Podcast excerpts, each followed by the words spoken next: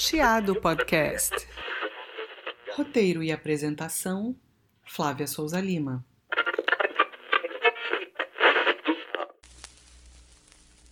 Governo do Estado do Rio de Janeiro, Secretaria Estadual de Cultura e Economia Criativa, Fundo Estadual de Cultura apresentam Poemúsica.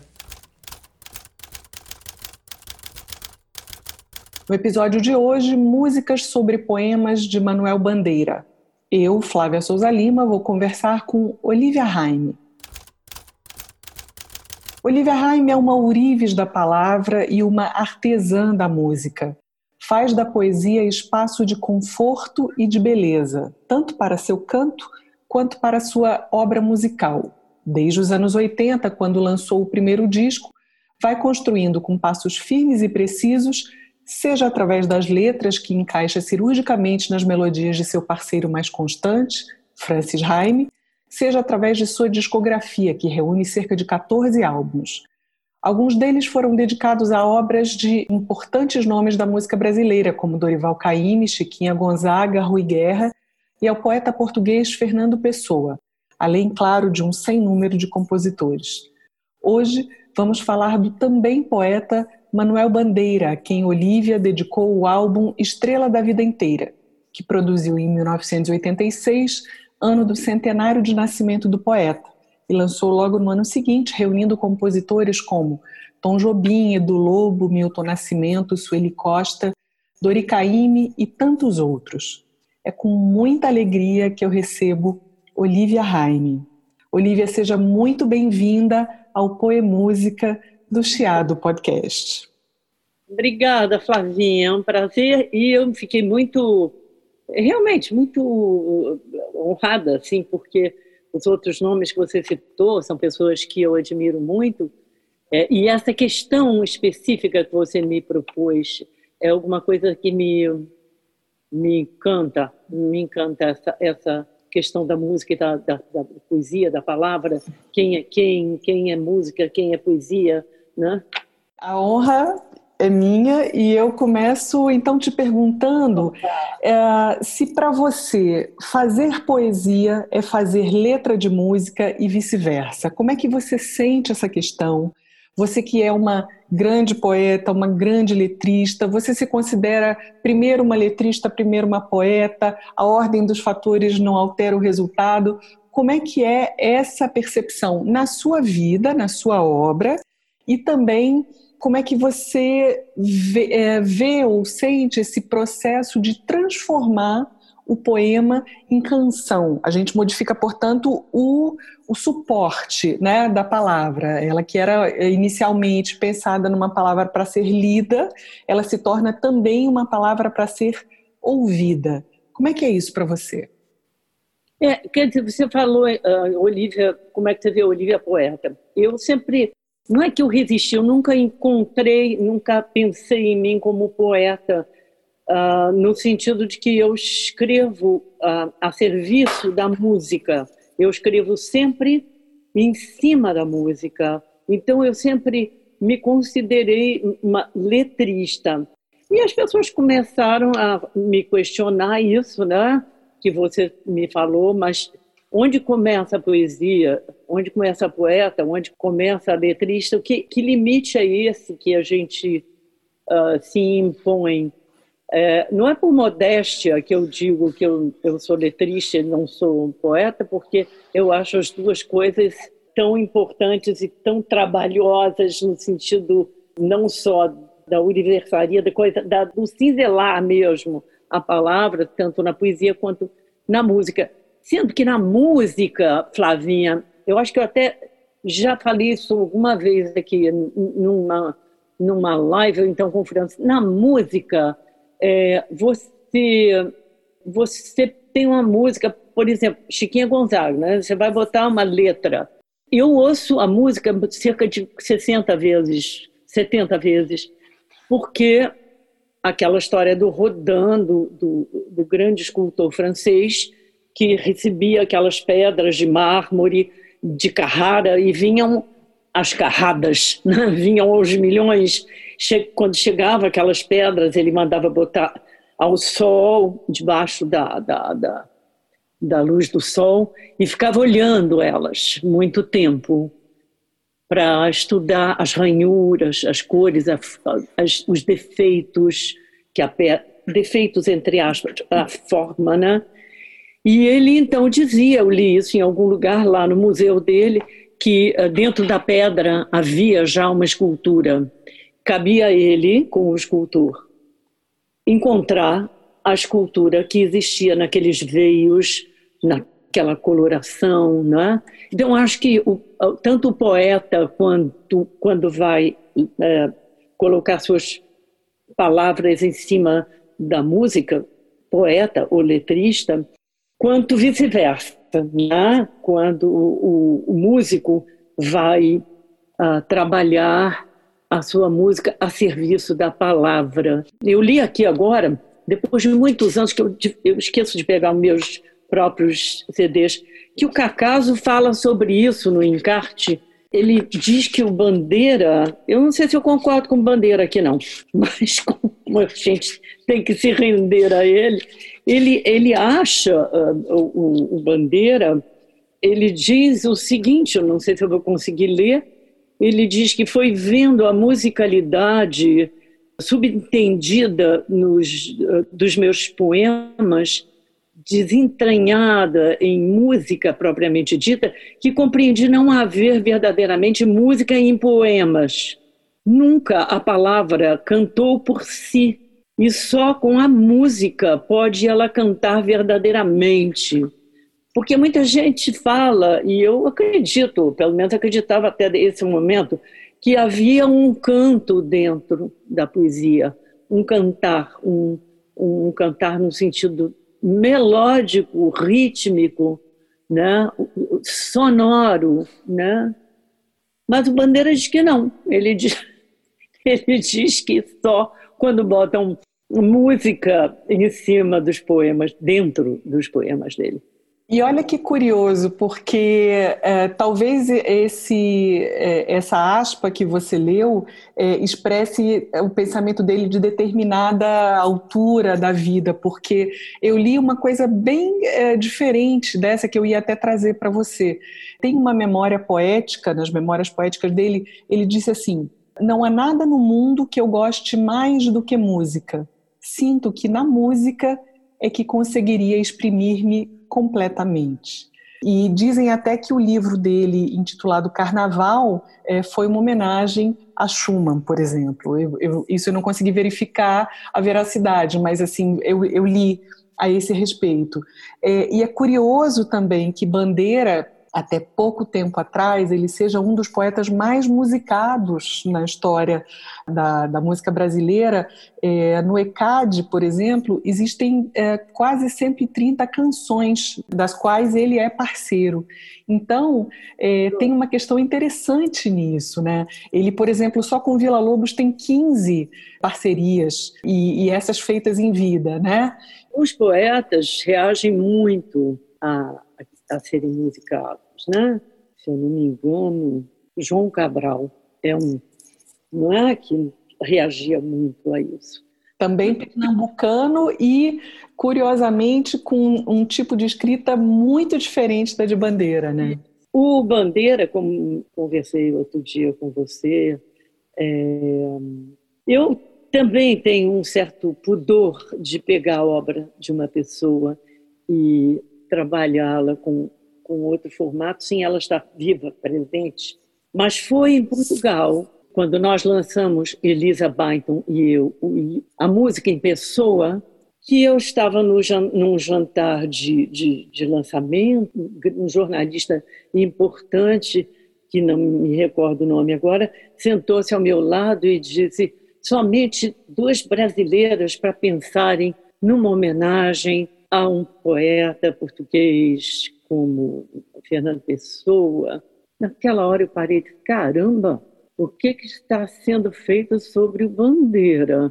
Que o ano seguinte, 86, seria o centenário dele. Cheguei no Brasil, comecei a rever, rever, rever a obra dele, né? E assim começou a Estrela da Vida Inteira, que é o título do, do CD, eu não quis que os compositores tivessem que, muitos deles conheciam bem a obra de Bandeira, toda a poesia dele, mas muitos não conheciam o suficiente. Então eu escolhi assim uns cinco, uns cinco para cada um escolher, sendo que o tom não foi necessário. Eu cheguei lá e ele disse, é, ele me chamava de Maria muitas vezes, ou então de Maria Olívia.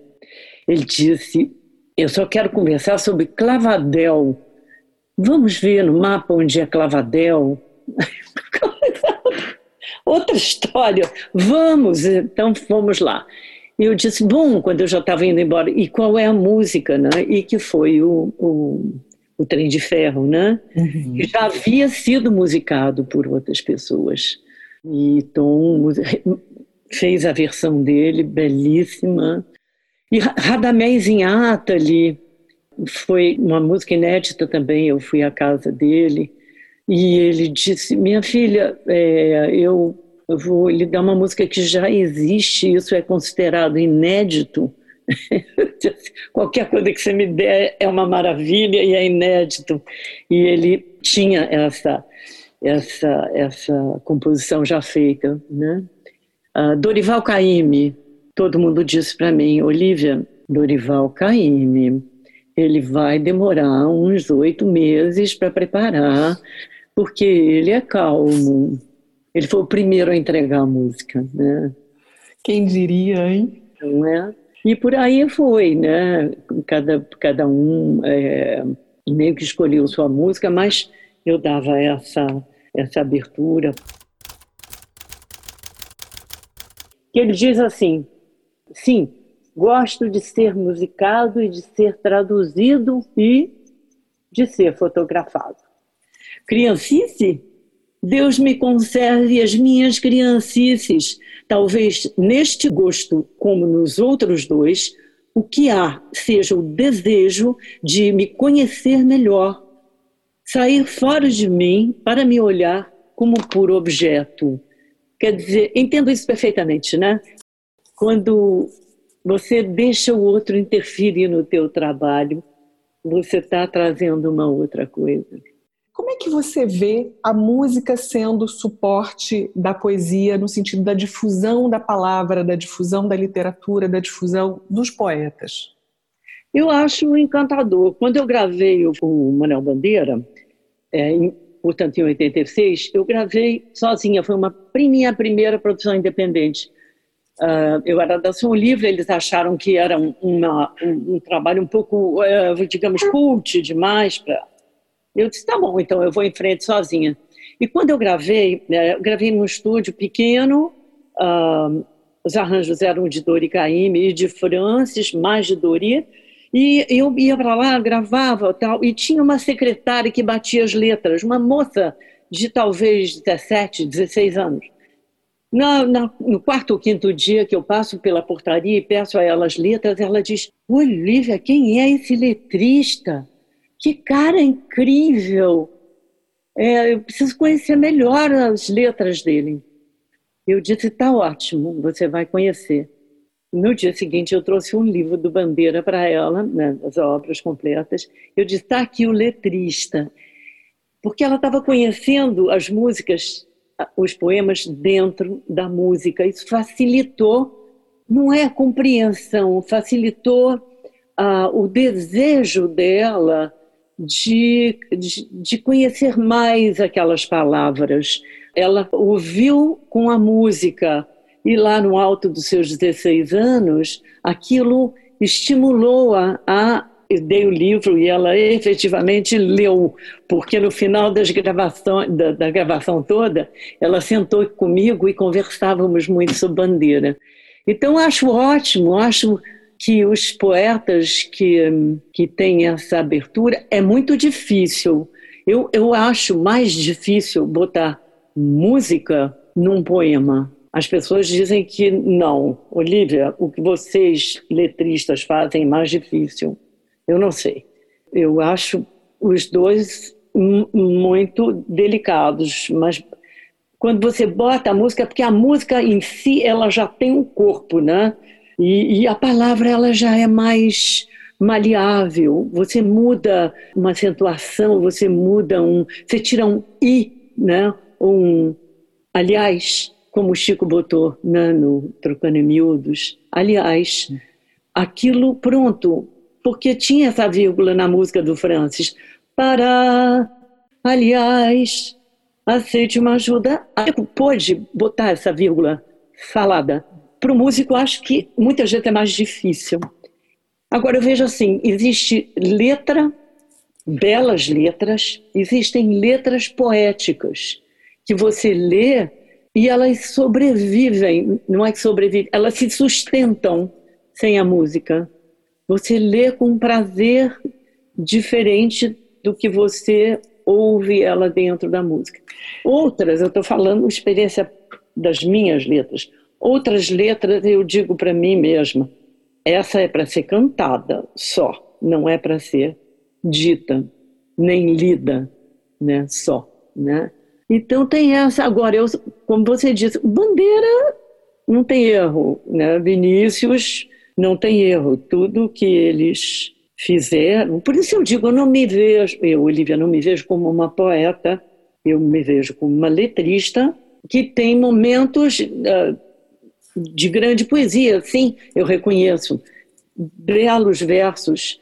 É, Geraldo Carneiro um dia disse assim, Olivia, posso comprar esse tal verso seu? Eu estou comprando. Eu digo, olha, isso é uma honra para mim, vendo, vendo, vários beijos, né? Então é isso, eu acho que tem uma diferença entre let, o, o, letrista, o letrista que, que consegue realizar uma letra poética, né? No sentido de, não estou não tô tirando o valor da, de, de uma boa letra, não não cito outras pessoas porque seria indelicado e parece que eu estou criticando. Não, é que eu acho uma diferença entre uma letra poética e uma, e uma bela letra, né? Eu pego, por exemplo, as coisas do Chico, que eu não preciso da música. Morro Dois Irmãos, Mar e Lua, né?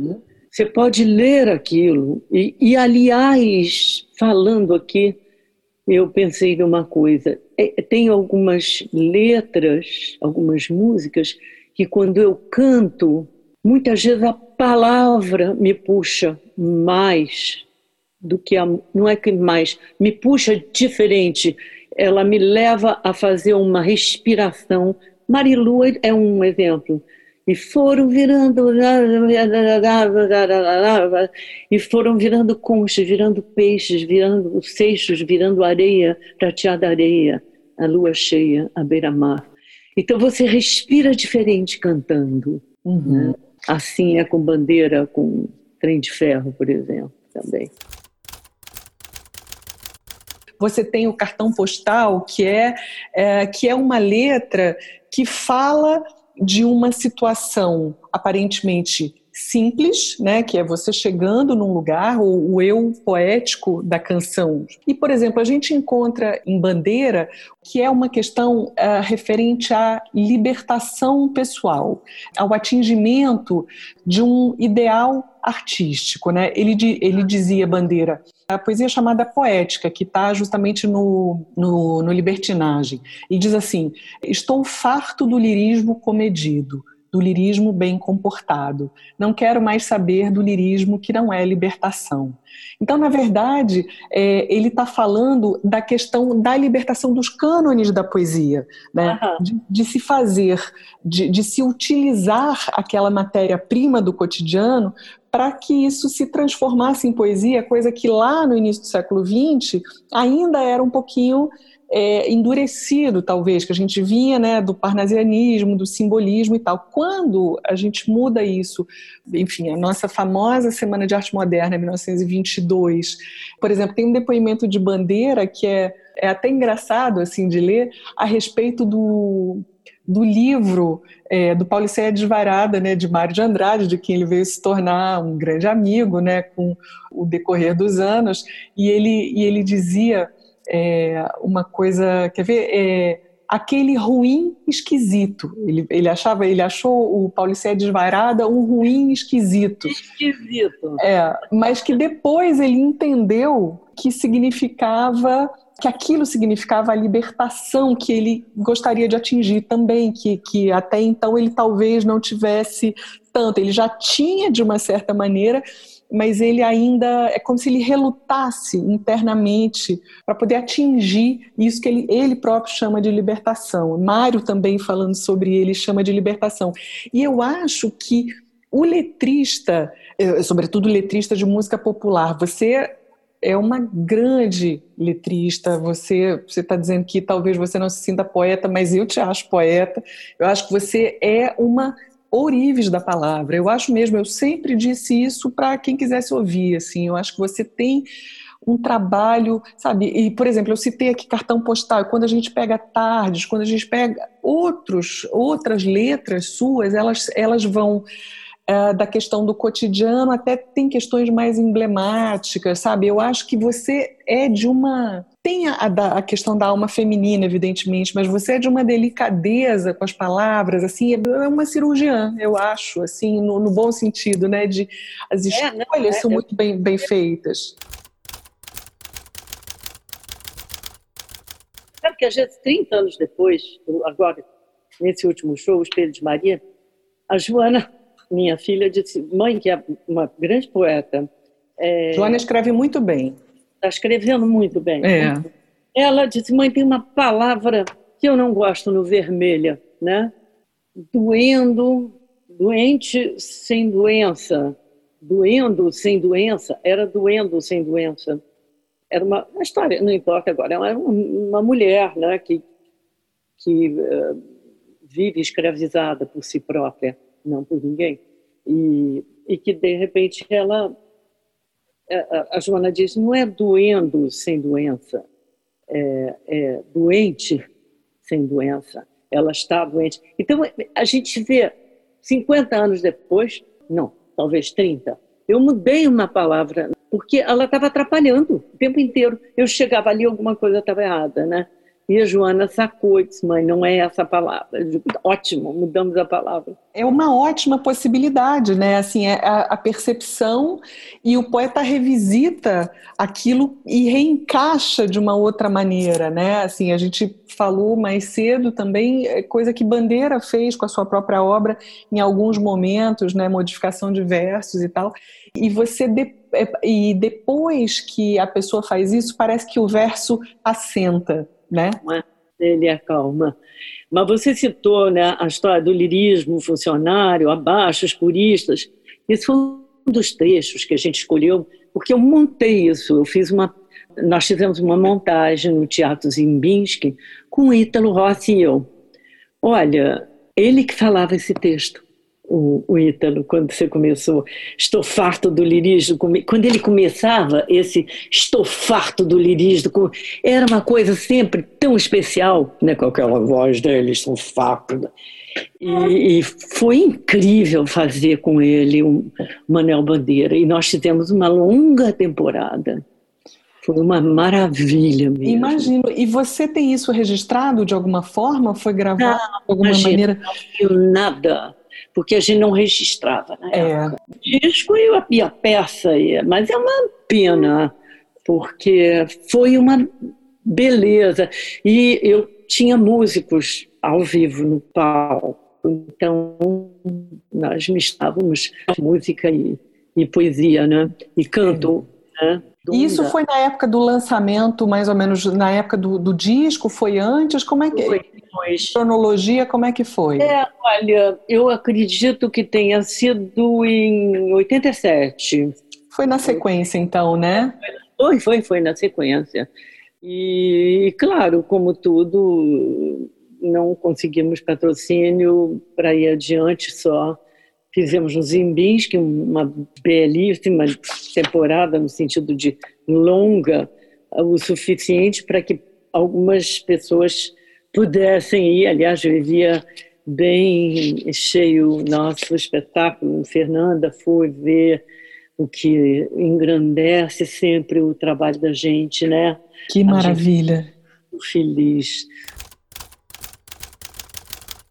Tem uma frase de bandeira que, que é assim: só no chão da poesia piso com alguma segurança.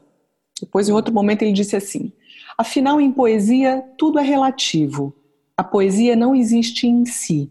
Será uma relação entre o mundo interior do poeta, com a sua sensibilidade, as suas vivências, e o mundo interior daquele que o lê.